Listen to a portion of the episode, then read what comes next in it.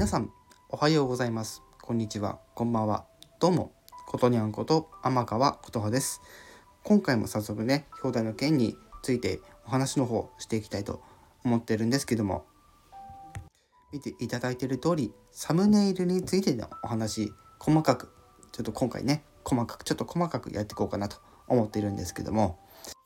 今回は収録まあ録音とかの収録のあの放送ページではなくライブ中にね出る画面いわゆるライブ中のサムネイルについてですねお話をしていきたいと思ってるんですけどもまず言わせてください。結論から言わせてください。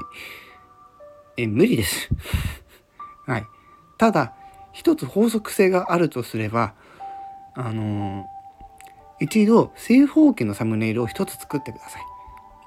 そして、えっと、640ピクセル ×1200 ピクセル幅が640高さが1200のピクセルの画像サイズの中に真ん中にドーンって入れちゃってください。それだけでいいんじゃないかなというのが極論なんですけど、はい。か、もしくは背景1枚。もし、1行だけ。のどちらかが一番いいんじゃないかなと思っております。イラストとかを挿入していくと多分崩れ,、えー、崩れます。はい。多分ね。多分崩れます。ので、あの、ライブ中のサムネイルについては、ちょっとまだ検証し足りないんですけど、そんな感じがいいんじゃないかなって私は思ってます。